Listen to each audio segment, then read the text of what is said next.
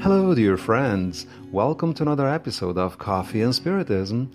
This is Valdemar Francisco, and our message today is by Gustavo Silveira.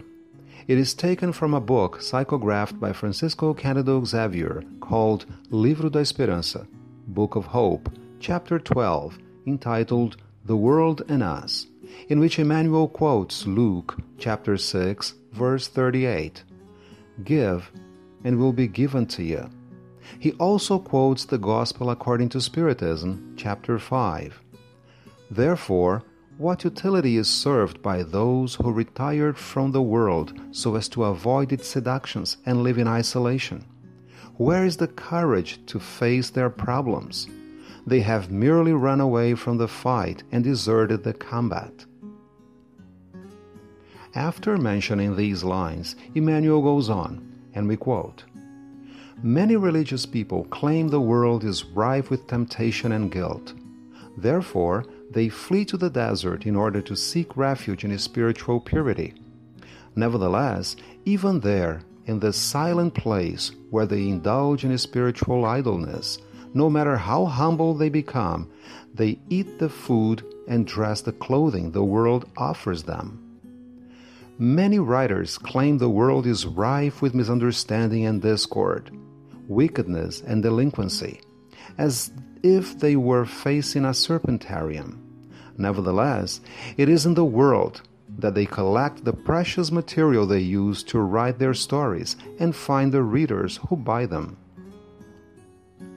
Many preachers claim the world is a valley of malice and iniquity, as if humanity lived in a pool full of mud.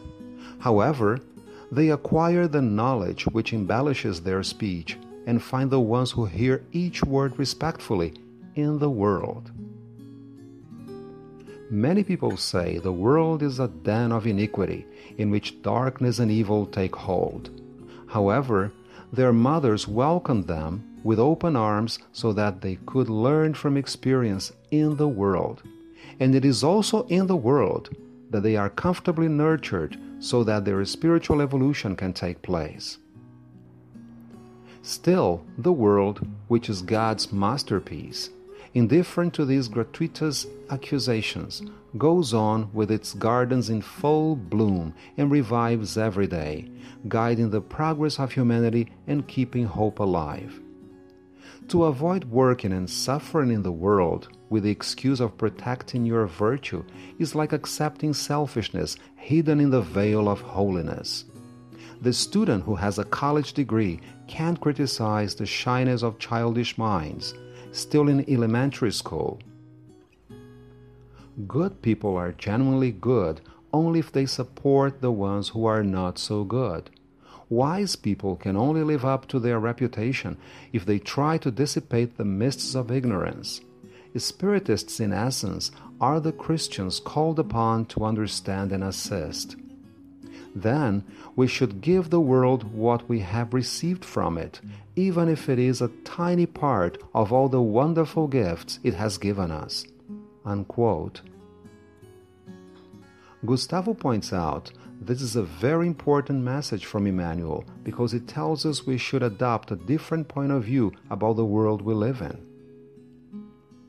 When we read Kardec's works, such as Heaven and Hell, or even books by Andre Luiz, in which the author delivers his impressions of the spiritual world he encounters after his death, many people can be filled with a deep and wistful longing for the spiritual realm, and sometimes it can make them think life here is not that important. However, we should bear in mind that our time here on earth will be as important as we think it is in spite of the serious difficulties we may encounter along the way. In Emmanuel's own words, good people are generally good only if they support the ones who are not so good. Wise people can only live up to their reputation if they try to dissipate the mists of ignorance. Sidestepping problems we're faced with in the world with the excuse of protecting our virtue is not logical. After all, virtue is its own reward, and it is real only if we come into contact with people who are different from us. We should always keep in mind Spiritists, in essence, are the Christians called upon to understand and assist. Therefore, it is not up to us to condemn anybody. Instead, we should pray for those who persecute and slander us. Changing people, no matter who they are, isn't in our hands. What we could do is try to understand them more and more.